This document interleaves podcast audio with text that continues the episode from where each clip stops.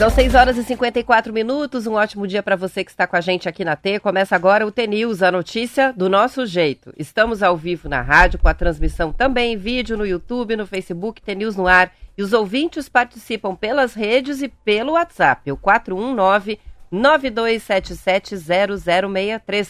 Hoje é sexta-feira, dia 4 de agosto de 2023 e o T-News começa já.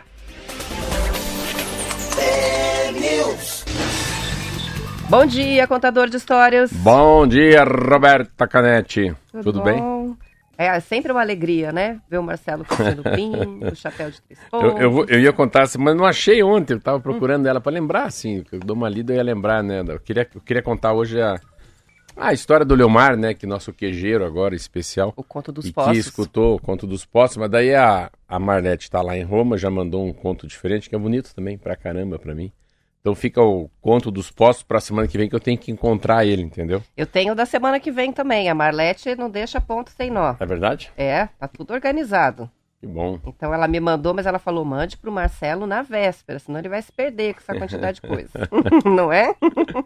Que dia que é hoje? Sexta? Hoje já é sexta. Que dia, dia, dia 4 dia? de agosto. 4 de agosto. Maravilha, hein? Pessoal animado, já bastante participação aqui no chat. Muita gente assistindo. Dia de história é sempre um recorde ah, é sexta, de audiência, né? né? Sexta-feira é sexta-feira. Tô bem feliz. Vou lá fazer a palestra, palestra lá em onde? Foz do Iguaçu. Foz do Iguaçu. Vai ser legal. Mas a palestra lá é paga, achei que era gratuito. Aí fica mais complicado convidar os amigos, né? Não dá pra obrigar, Tem né? que pagar, né? É só os inimigos mesmo. mesmo. Ah, vai lá. Gostei disso. então vamos que vamos. Hoje não tem Vande, né? Hoje nós vamos de conta. Sabe quem vai tomar café comigo? Hum. Um ouvinte também, um excelentíssimo ouvinte, né? O Preto. Ah, o Preto chegou a Curitiba? O Preto de Londres tem Curitiba. Queremos Foi fotos. pra Maringá, é. Eu vou sair acho que cinco minutos antes da rádio, vou encontrar ele na padaria lá para dar um abraço nele. Bem legal. Muito bom. Vamos que vamos? Vamos que vamos. Bora.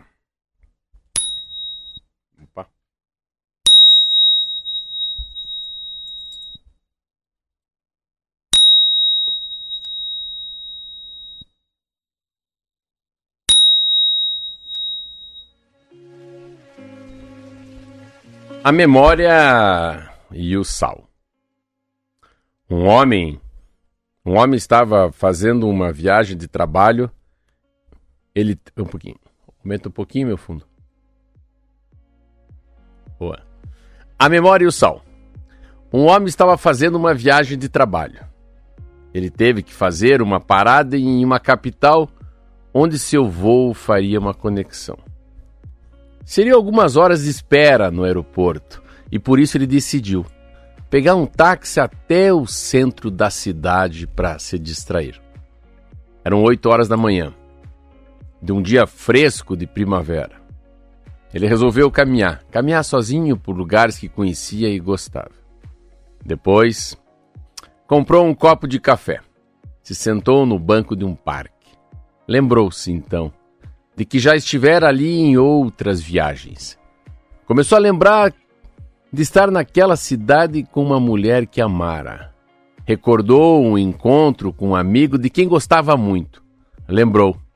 Lembrou de se sentir muito feliz por estar conhecendo um lugar novo. O passado era rico, cheio de momentos felizes, repleto de descobertas. A vontade do homem era de se concentrar nas lembranças para manter a sensação boa de que estava vivendo de novo em outros tempos. Estava tão distraído, mas tão distraído que não notou que um senhor idoso se sentou ao seu lado. Também não notou quando um pássaro, pássaro se acomodou sobre sua mochila como se pretendesse dormir ali. Pássaro foi espantado por uma criança pequena que era seguida pela mãe, a criança sorriu para o viajante, mas ele não notou. Bom dia! Bom dia, disse o idoso, batendo palmas. Você parece que não está aqui. Falou, não, eu estou. Estou aqui sim, o viajante respondeu, voltando para o presente. Eu estou aqui. Só que há 20 anos atrás, quando era rapazola viajando sozinho pela primeira vez, meu peito explodia de excitação diante da aventura. Também estou aqui 12 anos atrás, sentado neste mesmo banco, com um amigo que morava nessa cidade e que já faleceu. Estou aqui. Estou aqui há 10 anos atrás, com uma namorada que cantarolava para mim uma música que falava de amor. Aproveite. Aproveite, respondeu o velho. Bem que dizem que lembrar é viver duas vezes. Mas não esqueça, hein? Que a lembrança é como o sal. A quantidade certa dá sabor à comida, mas o exagero estraga o alimento. Em outras palavras, um pouco de lembrança acalenta a alma, mas o exagero de nostalgia estraga o presente. Se me permite, meu caro sonhador, te faço esse alerta. Quem vive muito no passado acaba sem presente para recordar. Bom dia. Maravilhoso. É lindo, né? Maravilhoso. Ele que é lição. muito lindo. Que legal, gostei Esse, muito. Isso aqui serve muito para mim mesmo. Então, assim, é você não ficar muito no passado, viver o, prazer, o presente. Se você ficar só no passado, futuramente o presente não vai existir. Não né? vai ter nem do que se Não vai ser mais. passado o presente, mais isso ou menos, aí, né? Porque o que existe é só o momento presente, não é? Sim. O passado não existe. O futuro Não. também não existe. Provavelmente vai ser diferente do que a gente projeta, né? Nunca a gente acerta. Então só existe o presente. Muito bom, gostei muito. Tem muitos ouvintes já pedindo, eu vou mandar o texto, mas depois Já vou lembrando te mandar que aí. fica lá na playlist dos contos, também no nosso YouTube, para você compartilhar com a narração do Marcelo Almeida. São sete horas em ponto e vamos começar pelo futebol, para manter a tradição. O Atlético Paranaense vai jogar contra o Santos amanhã, às quatro da tarde, na Vila Belmiro. Partida válida pela 18ª rodada do Campeonato Brasileiro.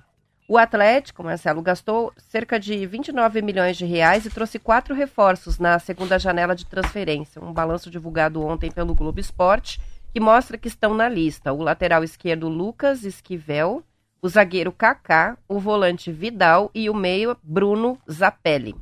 Saíram o Léo Cittadini, o Davi Terans e os atacantes Bissoli, Reinaldo, Julimar e Matheus Babi, é isso? Matheus Babi. Babi.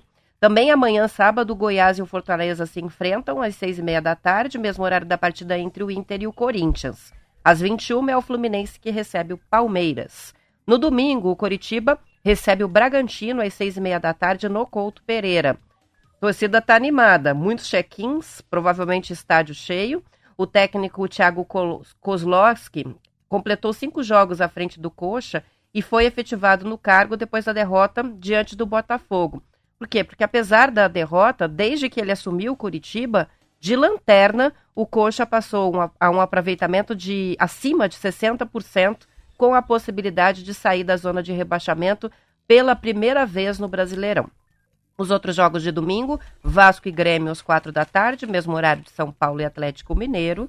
Cruzeiro e o líder Botafogo jogam às seis e meia, mesmo horário de Bahia e América. Às 20 horas é o Cuiabá que recebe o Flamengo. Tá aí, final de semana recheado. Cheio de jogos. Recheado. Acho que não vi a Copa. A gente nem fala da Copa do Mundo, né? Você vê, o Brasil sai, mas a, a... é interessante essa história da, da, da, abertura de janela, né? Você vê como o Atlético ficou grande, né? Nossa, ele manda tanta gente boa embora, assim. Já traz outros e, e valores grandes também. Mas que bom, eu acho que o Curitiba começa a, entrar, né, numa, numa, numa, numa, numa competição de verdade, né? Eu falava sempre aqui na rádio que Curitiba fez a pré-temporada durante a temporada, mais ou menos, né? Primeiros 10 jogos só para se entender onde é, quem é, onde estão, né? Que campeonato que era esse, mas agora já muito engrenado. E daí o Atlético com essa janela maravilhosa também, só traz gente boa, manda gente boa embora. Fiquei muito impressionado, acho que eu falei, né, do jogo do Atlético lá em La Paz, né? Eu acho que é é, é, desumano fazer um jogador. É muito azar, né? Pegar jogo lá, né? É, e não poderia, naquela altura eu estava lendo uma matéria que parece que já tinha sido banido, né? E voltaram. Então tem um, um máximo de altitude para qualquer tipo de campeonato, né? Então, mas lá é 2.500, então parece que 1.500 já é é uma altura sensata, então você vê e que tem des... pessoas que reagem rapidamente, né? Quando vão para uma altitude muito grande, é, algumas horas lá já se, se sentem bem, mas outras ficam como se estivessem doentes, é, né? mas andando, né? Os caras vão para jogar. Pois ele, é. Também, ele é um ser tem humano. gente que né? fica de cama. Imagina você ter Pensa que jogar. jogadores. É, a dificuldade. Mas daí acaba, vai ter que reverter aqui, né? Parece que é terça-feira, que eles vão tentar reverter.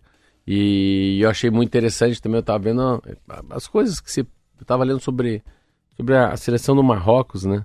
E muito legal, assim, elas acabaram se classificando, né? Vão jogar contra a Colômbia.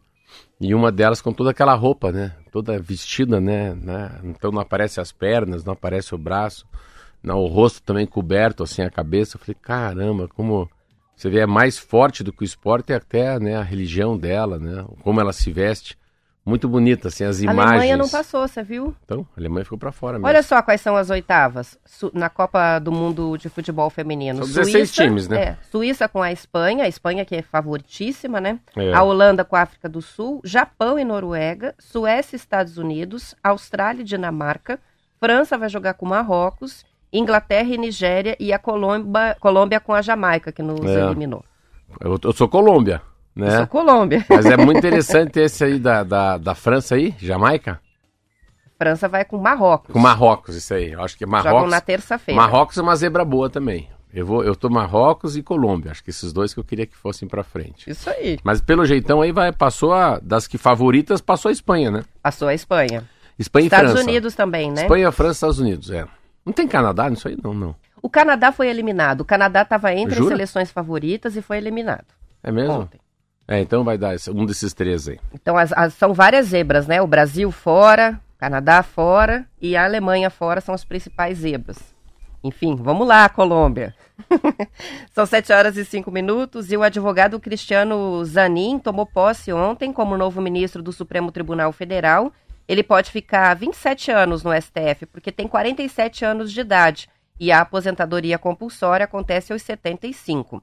De acordo com o Estadão, Zanin já se organizou com parte da equipe de gabinete e começa a trabalhar nos processos que foram herdados do ministro Ricardo Lewandowski, que se aposentou. Segundo o jornal, o acervo tem processos e inquéritos de repercussão nacional e de apelo político, como a ação sobre mandados de busca e apreensão no Senado e a validade de provas colhidas durante a apuração de irregularidades em doações eleitorais. Zanin ganhou projeção ao representar o presidente Lula nos processos da Lava Jato. É advogado, né? É, ficou lá, entrou no lugar do Ricardo Lewandowski. Ah, agora tá é interessante, porque cada vez que passa um presidente, é o presidente da República que indica, né? O ministro para a alta corte, para a maior corte, que é o Supremo Tribunal Federal. E você vê agora, o, ele foi indicado pelo PT, o André Mendonça foi indicado pelo Bolsonaro, tem mais um aqui, Nunes Marques, Bolsonaro. Alexandre Moraes, indicado pelo Temer. Aí a Dilma indicou o Barroso, indicou aqui o do Paraná o Edson Fachin. A Dilma indicou Rosa Weber, o Luiz Fux. Olha quanto que a Dilma indicou. Dias Toffoli foi indicado pelo Lula. Carmen Lúcia pelo Lula. E Fernando Ricardoso tem o Gilmar Mendes. Muita gente fala, nossa, como é que pode? Tem mais gente indicada pelo PT que agora vai que eles ficam muito próximos do PT. Mas é, eu convivi em Brasília, a gente tem essa, essa acha, fica nessa coisa que a pessoa vai, claro que pode ser tendencioso, mas eles vão, a, a Suprema Corte tem uma coisa que a, eles, eles vão se tornando ministros de verdade, sabe? Eles têm um, alguns são mais legalistas, outros não, tem correntes, né, diferentes de pensamento, uns são mais punitivos, outros não, e essa, e essa balança faz parte. Então, sempre que pelo menos nos últimos anos, né? Bater, vamos fechar o Supremo. Ah, calma, calma que o Supremo Tribunal Federal ele é muito importante, porque às vezes a Câmara Federal e o Senado não conseguem fazer o papel deles, né, de legislar. E muita coisa polêmica acaba caindo lá no Supremo Tribunal Federal para decidir, né, se é constitucional ou não. Igual a descriminalização da maconha. Não é um assunto que precisa passar pela Suprema Corte, no meu entender, mas chega lá. Então, às vezes, uma, né, a cassação de um deputado, às vezes a Câmara Federal não tem coragem de caçar um deputado, e às vezes é o Supremo Tribunal Federal que caça. Então, em vários momentos, né, os momentos difíceis, é o Supremo que coloca a cara para bater, né? Mesmo votando alguma coisa impopular. Mas é muito mais o papel da Câmara Federal do Senado. Mas tá aí, chegou, né? Muita gente fala, ah, mas é muito ligado ao Lula. É assim, são, são pessoas ligadas aos presidentes mesmo. Eu, eu eu conheço quem dessa, dessa turma aqui, dessa cachorrada graúda, né? Eu viajei esses dias perto do Fux, no avião, foi uma conversa boa. O Dias Toffoli eu conheço, jantei com o Dias Toffoli. Gilmar Mendes eu fui visitar, um cara diferente. Faquinha era meu advogado. Esse é o mais fácil de todos. É isso aí que eu conheço. Então já. Faquinha é daqui, né? Faquinha é daqui. Faquinha é. Tem uma coisa muito legal no Supremo Tribunal Federal. Você não pode entrar de celular, né? E não tem reunião sozinha, né? Você não conversa sozinho com o ministro. Ah, é? Não, não, nunca. Então, para conversar com o ministro, tem também uma, duas secretárias juntas sentadas anotando o que, que você vai pedir. Então, esse é o cuidado que você tem, né? Ainda mais com o celular, né? São 7 horas e 9 minutos. Antes da gente ir para o intervalo, vou registrar as participações aqui do Fábio. O Fábio está dizendo que em La Paz, a altitude, ele colocou 3,800. Fui pesquisar aqui, é quase 3,700. Nossa, achava que era 2,5. É muito alto. O Sinésio, só de pensar já me falta ar. é verdade, eu nunca estive numa altitude dessa. E tem algumas participações chegando aqui sobre a rádio ter saído do ar em Capanema, em Guarapuava, no comecinho. A gente compartilha o conto aqui com quem perdeu e também é, daqui a pouquinho vocês já conseguem assistir no YouTube. Ah, achei engraçado que a Sônia se apavorou, né, dizendo, tá fora do ar. Aí ela, agora ela escreveu, até achei que era a Polícia Federal que bateu aqui. Aí não, não. Ai, ai, ai. Não, é não dar de baixo, né? Ainda não, né? É. Aí não é aqui Ainda não. não, né? Aquela cena de uma amiga minha falou: Nossa, eu fiquei você contando que foi lá embaixo servir café para os policiais. Eu falei: É, fazer o quê? Eu não, não sou bandido, não devo nada, pago imposto. É, mas o mais e além de tudo, curioso. É, mas na hora, curioso? Meu Deus, com o tamanho desse prédio. Mas o mais legal é ver aquelas placas, assim, né? Sabe igual? Sabe canastra? Sabe baralho, Sim. né? Sabe, já falei já, né? Quando você joga no, né, no, no bingo, Baixou assim. a real, de ais Baixou a real. Um monte de placa de carro, assim, parecia um leque, né, de placa. "Bele- bonito, hein? Bonito e charmoso. Mas é muito interessante, né? Eu falei pro cara, e daí, como é que você veio? Você vê, o cara vai lá na casa do desse cidadão, não sei lá quem que é esse cara, pega a chave e vem aqui, né? Mas daí, assim, para não, não estourar a porta do escritório do cidadão. Mas fica lá embaixo esperando alguém para chegar para abrir a porta do prédio também, Isso né? aí, É. a Z que acabou abrindo o prédio. Mas eu acho legal essa coisa da madrugada. Eu nunca esqueço o japonês, né, da Polícia Federal. É tão legal, né? O japonês está aí fora, né? Sabe uma coisa, antes de ir pro, inter- pro intervalo, que eu achei interessante Você lembra do japonês, né? Lembro. Ah, que as pessoas geralmente fantasiam quando a gente fala de uma operação da Polícia Federal cumprindo mandados de busca e apreensão, né? A gente, no nosso imaginário é, de assistir séries, filmes policiais e depois ah, o próprio noticiário, fica imaginando uma cena assim de cinema, né? É. Então, gente chutando a porta e. E a, e a gente depois ficou conversando e a Zenir falou até in- interessante quando a coisa é real, o quanto ela é diferente do nosso É, imaginário, é, né? é. Não, são pessoas bem simpáticas que estão só fazendo o trabalho delas. Chega, toma um cafezinho, será que dá para abrir o portão aqui? Não tem a gente imaginando, né? Não é aquele povo com metralhadora e chuta Não, e entra não, e não. quebra e joga as coisas no chão. Não é assim, É, né? Isso, isso é, É isso é no filme, né? É. Isso aí. Mas, é- mas é engraçado essa da madrugada, né? Você acha que é interessante. Quando eu cheguei, eu vi o carro da polícia civil. Cada um viu uma coisa. Tem gente que achou que estava aqui na rádio, outro achou que foi no meu escritório. Já me colocaram de bandido, né? Estão atrás do Marcelo Almeida. Daí eu entrei e falei, mas. Aí eu. Um, a, você já achou que era bandido no prédio. Falei, eu não, mas que não, mas eu, é na, mas eu é na certa. Falei, tem alguém que não paga imposto e vai ser preso. Eu não, eu não tenho dúvida que seis da manhã a polícia. Mas você vê, você vê um carro de polícia, o que que você pensa, né? né? Para que lado que vai? E a gente acaba chegando à conclusão que era que era andar abaixo do nosso. Mas eu acho bom especular. Se eu não vou lá olhar, não podia falar isso que eu tô falando, né? É, tenho que contar. É. Vamos pro intervalo, já são 7h12, a gente já volta.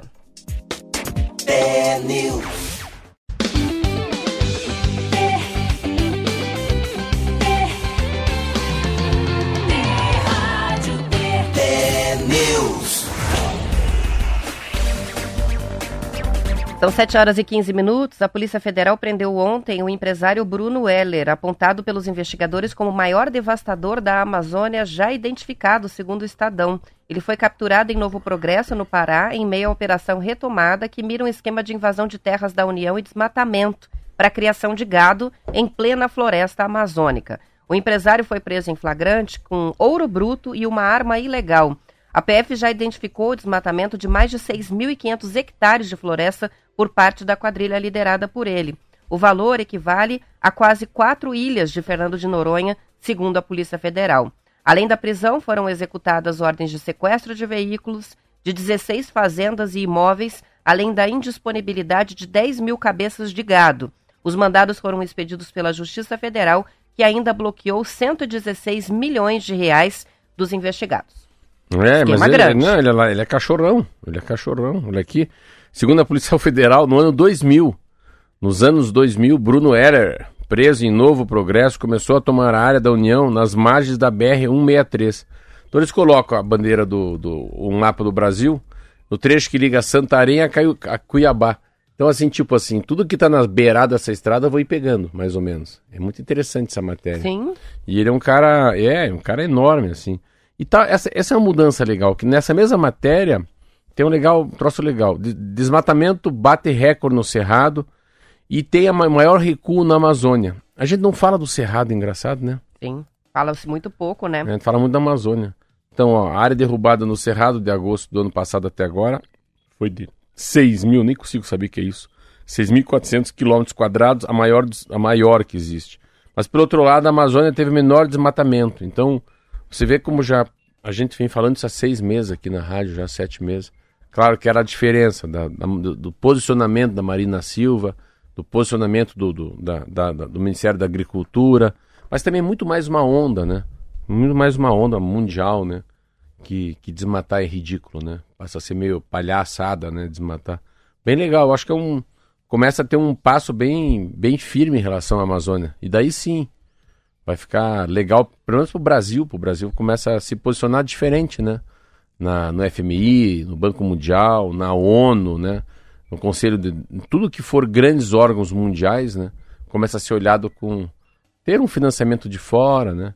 E eu, eu acho até interessante tá vendo o Lula, o Lula, o Lula batendo na Petrobras, que ele está afim de descobrir petróleo na foz do, do Rio Amazonas. Eu acho legal o Lula dar uma de direita, assim, sabe? Falei, eu quero ver, vamos ver se tem pressão aí. Eu ouvi ontem o povo batendo nele, e ele, o único lá da esquerda, querendo descobrir, mexer na Amazônia. Daí dá uma. Ele fica parecido com o Salles, né? Com aquele que era o. Lembra aquele Ricardo ministro? Salles. Ricardo Salles. Então, assim, eu gosto quando o Lula deixa de ser PT também. Acho bacana quando ele tem a posição dele. Mesmo que seja uma posição de direita, né? Eu vi ontem a Marina Silva falando assim, é muito difícil baixar, acabar com o problema do Cerrado. Eu fiquei ouvindo aquela mulher falando assim, e tá velhinha ela, né? Ela tá magrinha, magrinha, pequenininha. Daí um cara falou, por que, ministra? Porque é legalizado pelos estados. É difícil você barrar uma coisa que, entre aspas, é legal. Então eu não, entendo bem, mas ah, eu entendi que tem é, é jurisprudência, né? Desculpa, juris, jurisdição, né?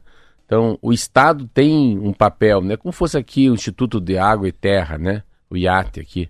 Então, assim, o, o, o Estado lá do Tocantins, sei lá, onde, Goiás, eles têm, eles têm um papel deles também de legalizar ou não legalizar o desmatamento, né? Ou a derrubada de árvore. Então, o Cerrado sofre muito mais, porque o Cerrado também não é olhado, né? Pela mídia mundial como é o pulmão do mundo. É Embora é seja um bioma importantíssimo, é. né? Que faz reserva de água subterrânea, enfim. Enorme. É importantíssimo, também está sendo devastado. Mas não fala fa menos, mas né? a gente não fala tanto. É verdade. São 7 horas e 19 minutos e as farmacêuticas Novo Nordisk e Eli Lilly devem é, enfrentar uma onda de ações judiciais, Marcelo, por danos pessoais em função do Ozempic e de um outro ah, medicamento lá, parecido. O remédio na barriga? O Monjaro, tá aí. São medicamentos para diabetes que estão sendo usados amplamente em todo o mundo para emagrecimento. Segundo uma reportagem da, do Financial Times, reproduzida pela Folha de São Paulo, denúncias apontam que as empresas deixaram de alertar os pacientes de que esses remédios causam paralisia estomacal e vômitos graves. A reportagem ouviu um escritório de advocacia dos Estados Unidos que já tem 400 clientes buscando indenização por causa de diferentes de efeitos do Ozempic, como a gastroparesia, paralisa o sistema digestivo. Uma mulher de 44 anos que pede indenização chegou a ser hospitalizada e perdeu os dentes. Os medicamentos ficaram populares nos Estados Unidos, agora também no Brasil, a ponto né, de analistas de Wall Street preverem um mercado só ali nos Estados Unidos de 50 bilhões de dólares para esses dois remédios até 2030. O quanto eles é uma vão... febre, né? É uma febre, assim. Eu, eu acho absolutamente ridículo punir eles. Não está escrito lá que é para emagrecer. É que foi criada uma febre, vamos lá, por artistas, que esse remédio que é para diabetes, acho que tipo 2, tem uma capacidade enorme de você emagrecer. Daí um dia eu estava aqui, acho que eu estava em Angra, aí eu vi na farmácia, tô, aqui tem Ozempic. Eu falei para Silva, os caras estão de brincadeira. Que tem assim Ozempic, todo mundo compra. Pô, mas daí eu descobri Marcelo, um monte de gente se pica aí perto do, perto do, do verão. É uma picadinha na barriga, parece. E só que assim, os efeitos colaterais não é para quem não é para emagrecer, é para quem tem diabetes 2. Porém, dá uma reação de emagrecimento e as pessoas vão tomando. Aí você vai entrar contra esta marca porque ele não avisou que para o estômago lá, sei lá, se para ir no banheiro, fica enfesado. Mas peraí, você usa para emagrecer? Então, assim, também tem uma. Você vê, a, a, a saúde fica em terceiro lugar. Aí que tá, a aparência é mais importante. A coragem de eu tomar injeção na barriga para perder 2, 3 quilos é, é muito peitudo. Claro, eu não tenho essa coragem. Ou a coragem de fazer uma lipoaspiração. Eu, né, Marcelo Almeida. Cair lá, o cara dá uma furada errada e fura meu intestino, fura meu estômago. Enfim, hoje existe uma, uma indústria do embelezamento. Mas eu, e existem eu... pessoas que se sujeitam a procedimentos muito complicados, então, com muito risco, né? Qualquer cirurgia plástica, se você sim. for analisar, feita com é, o objetivo cosmético, né? Com o objetivo sim. da beleza, é, qualquer... é, um risco é. que a pessoa se, se impõe é, em função da vontade muito comum você ver isso, né? né? Ah, fulaninho morreu numa clínica, mas aí, mas tomou... Mas aí como é que, que tipo de operação, né? É muito invasiva, é, tomou anestesia, né? Pode ser feito no lugar daquele. Mas essa matéria, assim, acho que não tem nada a ver, nada a ver. É que usam para uma outra coisa, né? Eu acho que não, não, eu acho que ela, a empresa que criou esse remédio está absolutamente certa. Eu, se fosse da Suprema Corte, eu não daria ganho de causa para ninguém. Só para aquele que é diabético de verdade, né? De alguma maneira o remédio fez uma reação contrária. São 7 horas e 22 minutos e o Paraná deve colher 41 mil toneladas de café na atual safra, o que é um volume 42% maior do que no ciclo anterior. Até o fim de julho, foram colhidos 63% do volume esperado, já de acordo com o Boletim de Conjuntura Agropecuária. O preço recebido pelos cafeicultores do Paraná em julho ficou em 720 reais por saca de 60 quilos. Esse valor é 42% menor do que o do ano passado. A saca estava a R$ 1.250. Em razão disso, o boletim aponta que poucos negócios estão sendo feitos até o momento. Está todo mundo segurando a produção porque o preço cobre apenas os custos variáveis. No Paraná, a busca é cada vez mais pela produção de cafés especiais que têm maior valor agregado e atende a um mercado mais exigente, o que confere, então, um melhor preço médio de venda. Interessante, né? Está muito barato no Não, mercado. mas ele colheu mais, né? Daí é como... Colhe mais, é. preço está mais baixo, segura um pouco para ver eu se Eu não sei avaliar o, o, café, assim, não tenho nem ideia, assim, porque eu não, não li nada sobre commodities do café. Mas o que será, né? Que, quais são os detalhes, quais são, né? As guerras, os canais, os, os El Ninha, sei lá, os insumos, né? O que, que acontece no mundo inteiro, porque o café é uma bebida muito tomada, que faz cair, né? O valor da saca do café no e é Brasil. É bastante, né? Ó, é? De 1.250 no ano passado para 720 esse ano. Meu Deus do céu. É 42% é. menos, né? Mas então... a gente estava então conversando sobre essa, essa, essa, essa procura da qualidade, né? Dessa... Muito legal essa do café no Paraná. Porque a gente sempre ficou, eu que estou mexendo ali com padaria, a gente tem uma, um, uma, uma, uma visão que o café é mais gourmet, mais topzera mesmo, é um café do sul de Minas. Lá no sul, no sul de Minas é um café diferenciado. E é mesmo, eu já tomo, eu já comprei também de lá. No Paraná, o, tem um café muito, muito bom nessa região do norte do Paraná, é muito forte também. No, no norte velho, né? É muito forte. Mas ele agora ele começa a entrar numa, numa, numa procura de ser um café mais gourmet, um café com mais qualidade. E é muito interessante, estar falando com um amigo meu, ele está me contando que é, é, o estado que mais produz café solúvel no Brasil, que é muito legal, né? Pega, quantas empresas grandes que eu conheço no Brasil aqui, a, a, o Cacique, a Iguaçu, a, quantos cafés solúveis que tem no estado do Paraná. Você vê como ele. A gente tem essa, esses dois lados. É o maior, é o, é o estado que mais produz café solúvel no Brasil, é o Paraná. É o Paraná. Mais uma de ranking, né? Que ele acaba sempre sendo ranqueado bem. Bem legal. Esses dias um ouvinte mandou uma notícia que depois eu vou separar para a gente comentar aqui, falando sobre a profissão de provador de café solúvel. De como ah, acho muito louco. Empresas do Paraná estão contratando. Ah, o, cara tá, o cara toma café, gosta, toma café, gosta. Meu Deus do céu. Tem duas, de é, café é mas essas são as duas, né? Eu já vi sommelier, eu já vi esse testador, não sei qual que é o nome, da... Eu acho que é provador é, mesmo que é, chama. É. É, tem, umas, tem umas profissões que eu acho muito interessantes. Provador de café, não sei se é provador, ou de vinho. Eu tenho um amigo meu que é luthier.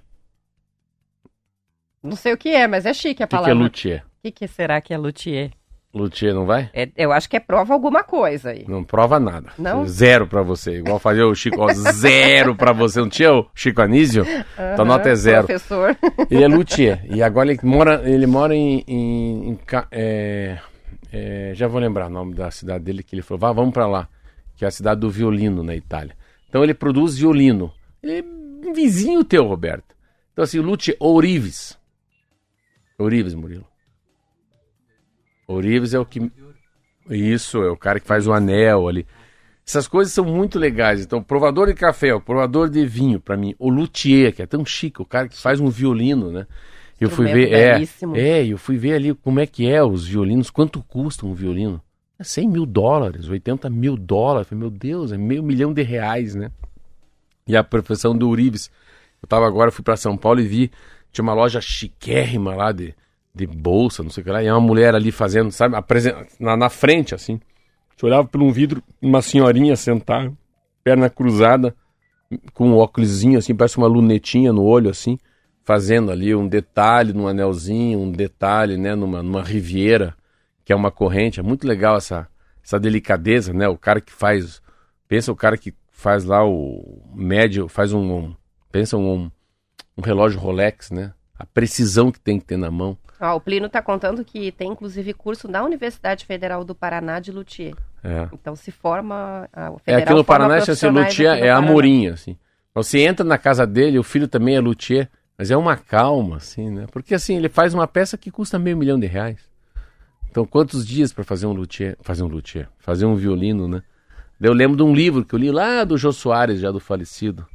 Chama-se Stradivarius, né? A história de um violino que é roubado. Stradivarius é uma marca de violino muito cara. Mas assim, são profissões muito legais. Essa do café eu acho muito legal. Provador de café para mim, eu acho, eu acho o máximo. O Elton está participando para dizer o verdadeiro café não é aquele comum que a gente compra das marcas conhecidas, são aqueles classificados como premium, extraordinário, que tem pontua- pontuação de 75 até 90 pontos. Olha aí. Às vezes, né, é- é, no supermercado é, tem a seção, né, com os cafés melhorzinhos, mas eu acho que os de exportação são diferentes, né? É. Acho que não compra na É, o prateleira que do vale também assim mesmo. é, é o gosto, né? Hoje tem hoje voltou muito coado, né? A cápsula tá caindo, esse tal do Nespresso. Tá muito coado, né? O expresso, com máquinas boas, o coado. Mas tem dois tipos, né? As pessoas, tem gente que toma um coado muito levezinho, gourmet geralmente fica com cara de chá. Assim, eu prefiro um pouquinho mais forte, então. Mas está vindo muito forte a história do café gourmet, que é um café mais. É, uma maneira de fazer diferente que a gente faz o nosso melita do dia a dia. Igual ela faz aqui um cafezão mais preto, esse que me faz bem. Mas às vezes à tarde eu prefiro esse mais coado, mais com cara de chá. Também não é todo mundo que gosta, não, hein? Sabe? A velha guarda gosta mais daquele. do soco na cara. Nada né? de chafé. Não, nada de chafé. É. São 7 horas e 29 minutos. Vamos encerrando já, a edição estadual. Depois do intervalo tem o noticiário da sua região. A gente volta para a parte do Paraná, continua com a transmissão até às 8 aqui no YouTube, no Facebook.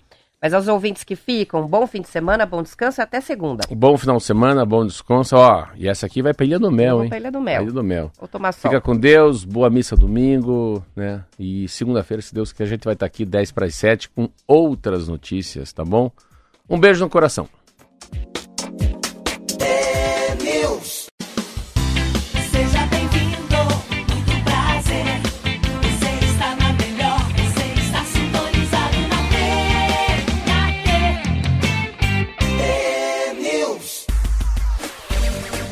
São 7 horas e 33 minutos. Participação que chega pelo WhatsApp do Gustavo, dizendo no Vale do Ivaí tem um café pontuado em 90 pontos no norte Olha. do Paraná. Então fica a dica aí, Marcelo. Tem um café bom também ali No Vale do Ivaí, Vale na, do Ivaí. na região de Apucarana. é. Tem um café muito bom em Jesuítas também. Ah, tem muito café bom, né? Eu já falei, eu fui na, naquela fazenda Pilar, do dono da Vonder. Meu Deus, que tem de café bom. Não, tem muito café bom. Eu acho que o grande problema do café, Roberto, ainda é, é, é a gente manusear, né? É, parece que é frescura, mas não é, né? O filtro, a temperatura da água, né? Quantos ataques você tem que dar, esperar a água baixar, de fora para dentro, né? Fazer bluf, bluf, parece um muffin, assim, faz aquelas bolinhas. Tem todo esse processo também, daí no final muda o gosto. Exemplo aqui. Então eu tenho aqui a Zenir que faz café, faz café aqui. Na minha casa, segunda, quarta e sexta é a Dirce. Terça, quinta e sábado é a Maria. São as três pessoas que fazem café para mim. um café é diferente do outro. O pó é o As- mesmo. o mesmo, elas têm a mesma idade. A água é a mesma. A água é a mesma, o fogão é um pouco. Então, assim, o consumidor é o mesmo aqui, né? O débil mental. O que que acontece? A, a da Zenir tá no meio. A da Dirce é pau, cacete e polícia. E a da Maria é mais Pão, puxar fé. caceta e polícia é bom ou é ruim? Nossa, é forte, né? Soco na cara, né? É a Rota 66, né? Ronda Ostensiva Tobias Aguiar. Mata matando. Mas assim, eu gosto que eu tomo, eu tomo de dia. Ontem eu, fiquei com meus filhos conversando, vocês vão dar risada. Cara, 2 e 15 eu tava acordando. Por quê? Você acredita que eu tomei acho que uns 800 ml de café antes de dormir? Então ontem eu quebrei a cara, porque eu tomei sozinho um café, um bule inteirinho de café ontem. Fui tomando, conversando, água. Fui umas três vezes fazer xixi, porque eu tinha tomado de água de café ontem, daí não consegui dormir. Mas enfim, você vê, é uma diferença enorme. E, eu- e nunca é igual. Eu tenho lá um barista na prestinaria, vários baristas. Ontem o café estava diferente. É a mesma máquina, o mesmo café, a mesma água. Mas é a história do ovo, né? Eu sempre falo. Se nós três aqui tivermos a mesma frigideira, a mesma quantidade de manteiga, mesmo sal e mesmos ovos, cada um faz um omelete. E só aproveitando, né, que ontem a gente falou do assunto até, né, do efeito diurético do café. Não é só por causa da quantidade de líquido que você tomou, é porque Ah, o é. café tem esse efeito. Ele tira a Ah, água é. que você tomou no café e mais o que tinha no teu corpo junto, não é da isso? ressaca, Tem né? efeito diurético. E nem o álcool. Isso É. aí. Ó, tem participação chegando da Caroline, dizendo que em Luanda tem o café Rocinha, que ela disse que é da tia dela e tá é, nos recomendando, é muito bom. Tem participação também do Joel. O Joel escreve para falar sobre jesuítas, que tem o café Ai, com o nome Eu jesuítas. falei! Falei jesuítas, eu fui pra festa em jesuítas. E É, tem o café Gosto Bom. Gosto ele Bom. também tá recomendando Olha quanto aqui. café bom.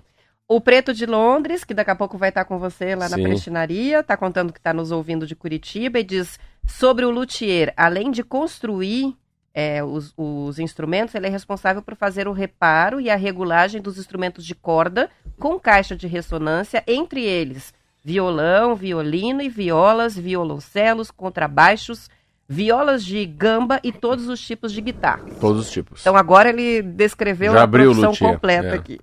E tem uma participação legal aqui do Sinésio que está contando o seguinte. Ele disse que acha que está ficando bem louco. Ele falou, Marcelo fala de rotina, a minha eu percebi que eu só saio do carro na hora que termina a primeira parte do T-News e aí eu corro para a segunda parte no YouTube. Essa é a Caramba, rotina dele, olha que legal. Todos os dias. E ele participa todos os dias Que aqui. legal. Muito bem, são 7 horas e 37. Só para fechar, tem o Café das Mulheres de Tomazina, tá nos lembrando aqui o ouvinte. Final de telefone 4935 Sim. para completar as recomendações. Não, você pega. engraçado, você o- ele tá fazendo um café pra mim. é, a história do queijo com café também. O Leomar me passou aqui bem legal. Eu acho que é esse, quer ver? Ele tá usando um café chamado caf- 100% arábica. Ah, não, olha, lavrinha, pinhalão, produção familiar, café raiz da terra. Você que legal? Então, é um catuaí. Então, você e, e essa história, essa é das mulheres?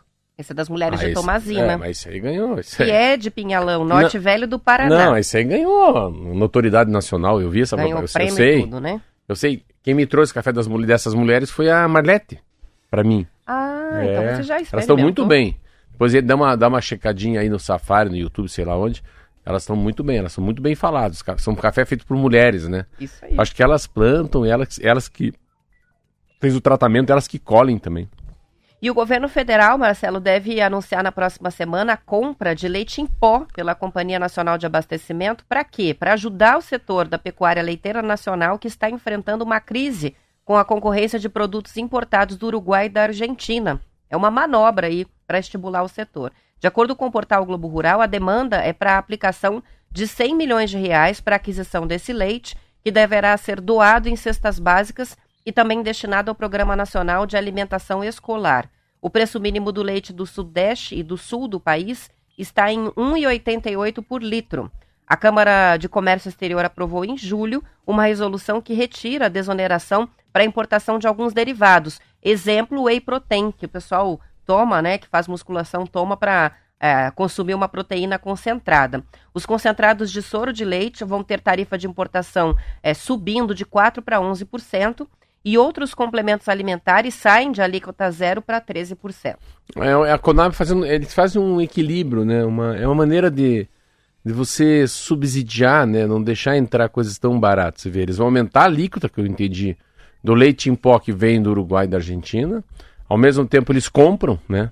Para dar uma, eles compram o material, compram essa matéria-prima, compram a a- o próprio leite, o leite, o que fala? Leite o quê? Leite em pó, não é o leite, leite, em pó, leite em pó, e acaba levando, acho que para as merendas escolares, né? Isso aí. É muito comum. A, a Conab, essa Companhia Nacional de, de Alimentos e de, de Conab é Co- Companhia Nacional de Abastecimento.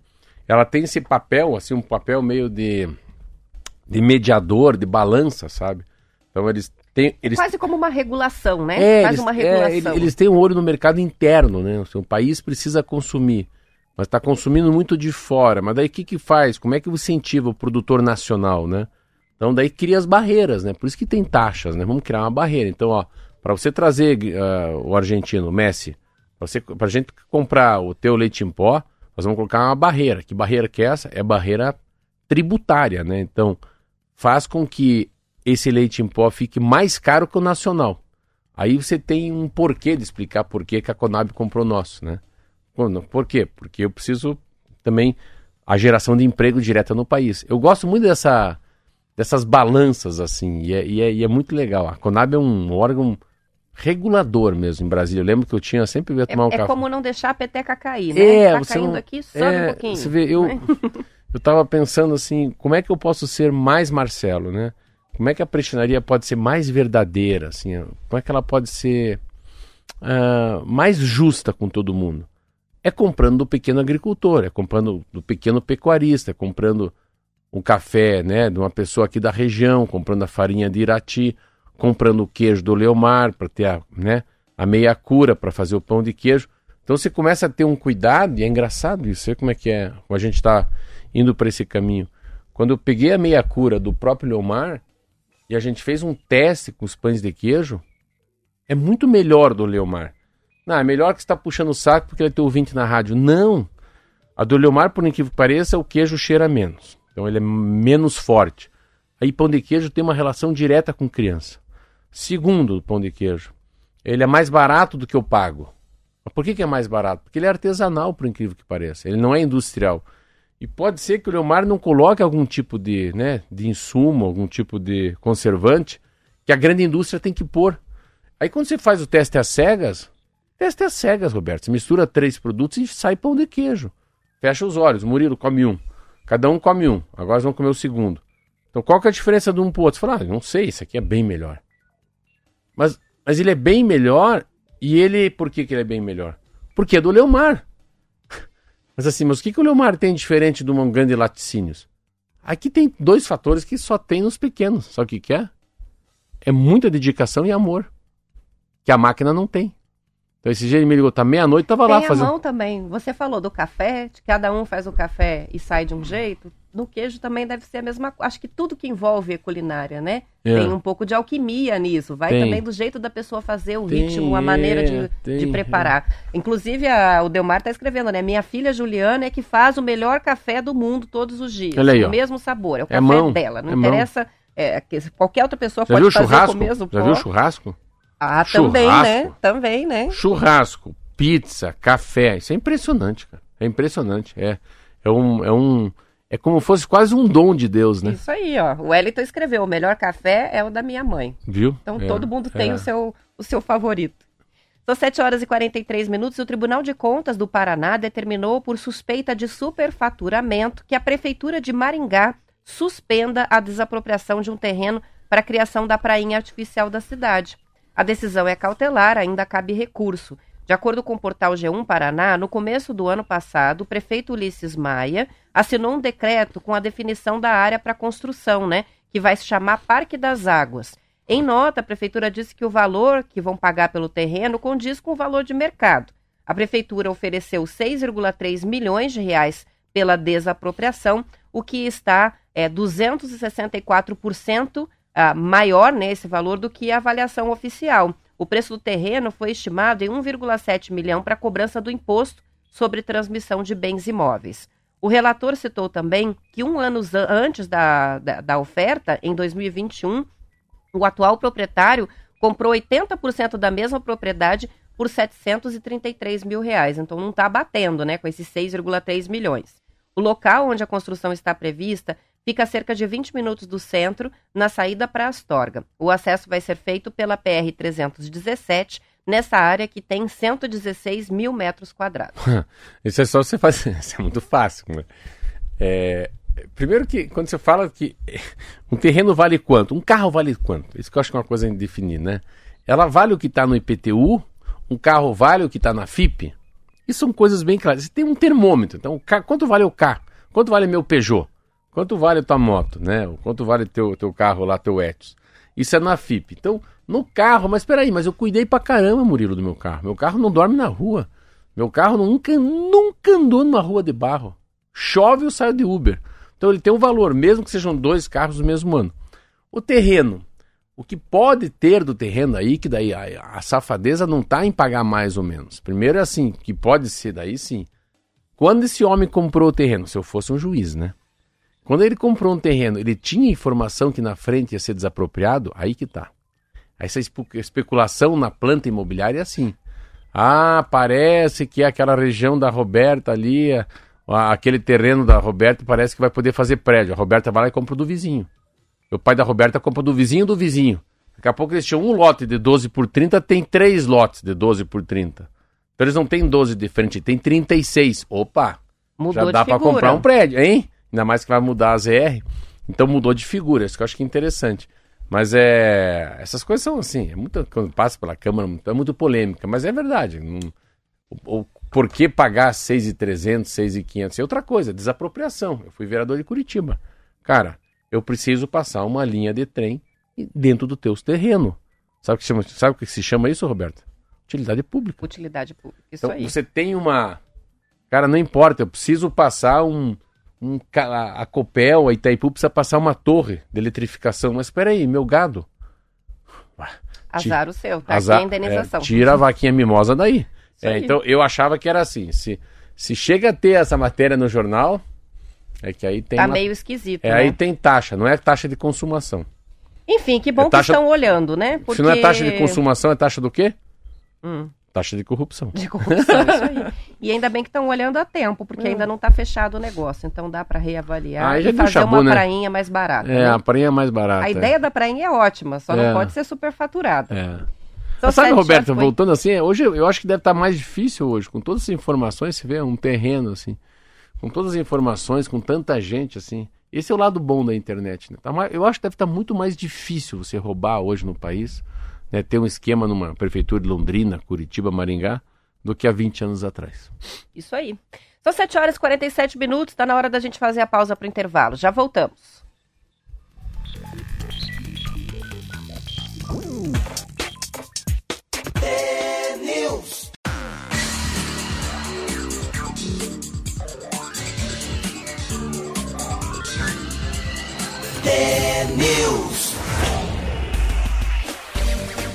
São 7 horas e 50 minutos. A Revoada Nacional das Velhas Águias, no Aeroclube do Paraná, em comemoração aos 150 anos do pai da aviação Santos Dumont, foi cancelada.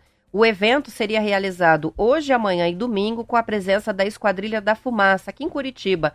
Segundo nota do Aeroclube, o motivo do cancelamento é a falta de verba para cumprir as exigências dos órgãos públicos para a realização do evento, que já acontece há 40 anos em Curitiba. Pela primeira vez não vai acontecer em função disso. A nota diz que, depois de uma breve suspensão em razão da pandemia, o Aeroclube do Paraná se organizou para fazer o evento esse ano, mas as condições legais, regulatórias e contratuais, com todo o custo financeiro decorrente dessa burocracia, teriam chegado a um grau de complexidade, diz a nota, incompatível com as intenções do evento. Tá ah, mas eu acho que assim, engraçado, eu acho que deveriam ter usado a vaquinha. Não sei não, eu acho que tem empresas grandes aqui em Curitiba, no estado do Paraná, que ajudariam a fazer. Eu, eu, eu participaria. Olha, eu vou dar uma cota para você. Eu, eu daria 10 mil reais para eles participarem, a prestinaria. fazer, né? É, então eu não sei também se é milhões, né, Roberto? A gente não tem É, ideia. eles não disseram quanto É. que é esse valor que ele não dá E às pagar. vezes assim também, né? Tem. é, é, esse que é o caso, às vezes, né? A burocracia demais também, né? Acaba atrapalhando. Mas será que a burocracia também não é uma taxa de segurança, né? Também tem que pensar, gente, é difícil, né? Se, se analisar um caso desse. Mas tão triste, porque eu li tanta coisa ali no de 150 anos. Nossa, eu acho. Cara, quer ver uma coisa que eu gosto? Avião decolando, Esquadrilha da Fumaça, circo. Essas coisas são tão nostálgicas, né? Você- Cada vez que eu vou, eu- quantas vezes na minha vida eu peguei um avião? Cada vez que eu vou no aeroporto, eu fico olhando pra fora a hora que ele decola.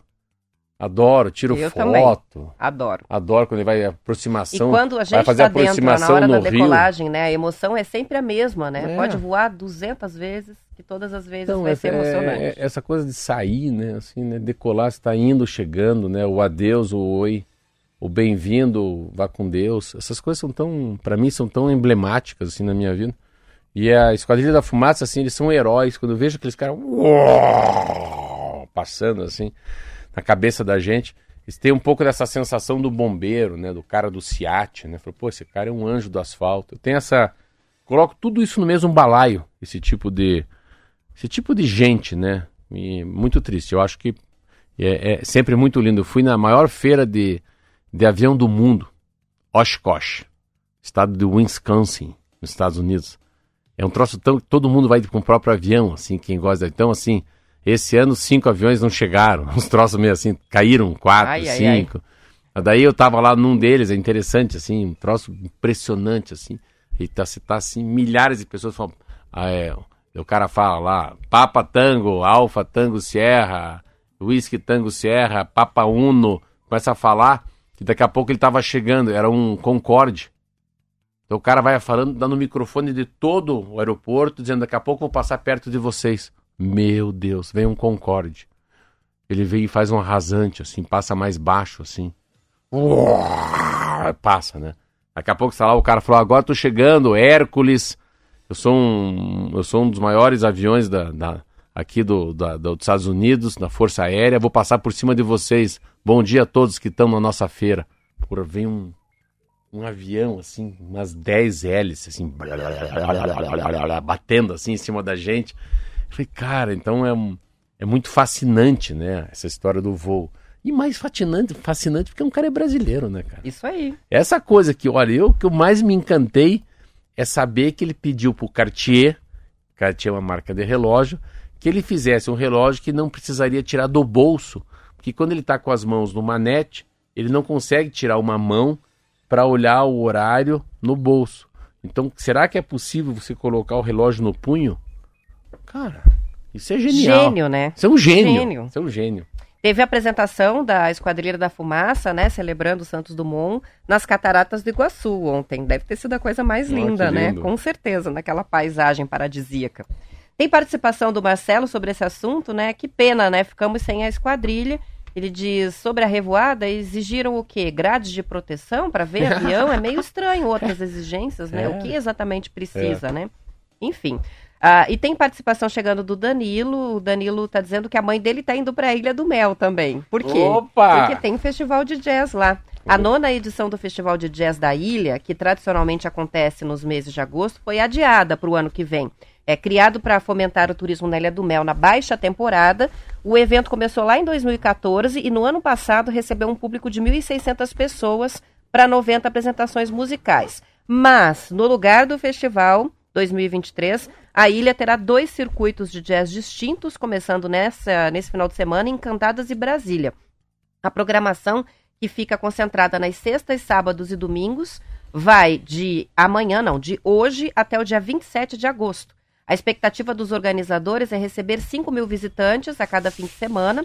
Só o circuito jazz agosto, em Brasília, vai ter 50 atrações com vários shows gratuitos. E a curadoria é de um músico e compositor famoso aqui, que é o Glauto Solter. Entre os convidados estão grandes nomes do jazz nacional e também algumas atrações internacionais.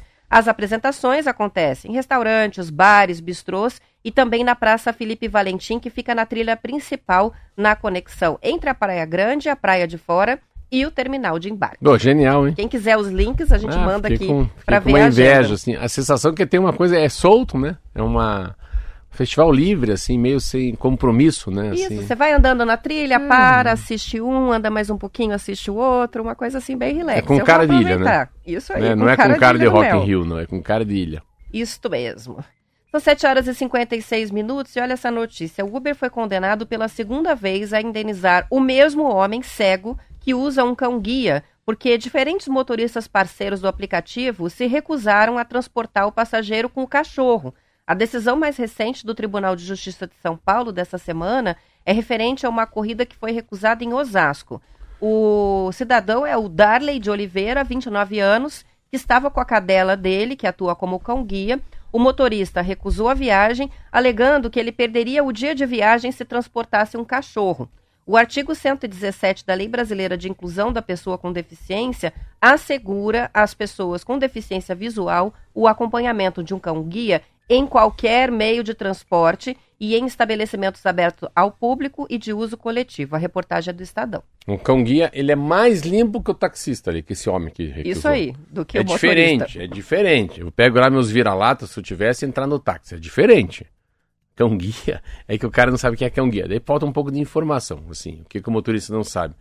Cão-guia, eu já vi cão-guia em avião, já vi cão-guia em metrô. O cão-guia é, um, é uma... Cara, é quase o prolongamento dessa pessoa, né? Então, é, tire da cabeça que é um purguento, que é o caramelo, que, né? É o cachorro que viaja com o cara, né? Vai daqui aos Estados Unidos junto, no lado, entra no trem, entra no metrô, vai no médico, entra no elevador. Então, são cães preparados para. Eles têm a atitude de seres humanos. Eles são. Nossa, eles são cão-guias, não é um cachorro qualquer, né? É, ele tem uma. Não, e a pessoa não se desloca sem o cão-guia. Não, então não mas, pode. Não, mas não é. Mas, mas né? ele- é, mas o, cara não carrega por outro motivo. Não é por causa da pessoa que tem deficiência visual. É o quanto esse cachorro vai soltar de pelo no meu carro. Deve ser uma idiotice dessa. Mas não é um pastor alemão. Então tem todas as características né, de higiene, de, de, de, de- o lado é, do. Como é que fala assim? Como fosse o espírito dele, ele não, não vai atacar ninguém, não vai ter É uma re- treinadíssimo, né? São raças muito inteligentes. Mas eu acho legal, eu acho treinados. muito legal punir. Eu acho muito legal que isso fica como exemplo, né? E interessante, né? Uma mesma pessoa entrou na justiça, ganhou a indenização, agora entrou de novo e vai ser indenizado de novo. É o mesmo cidadão que duas vezes já foi proibido de entrar no Uber. E o aplicativo não aprende, Não, né? não, mas, mas é, o, é motoristas. o mesmo. O me... Não é o mesmo motorista. Ah, tá. Mas já é a segunda vez que esse mesmo cidadão está entrando contra o Uber na justiça com razão e vai ganhar de novo. O É. aplicativo tem que orientar os motoristas, né?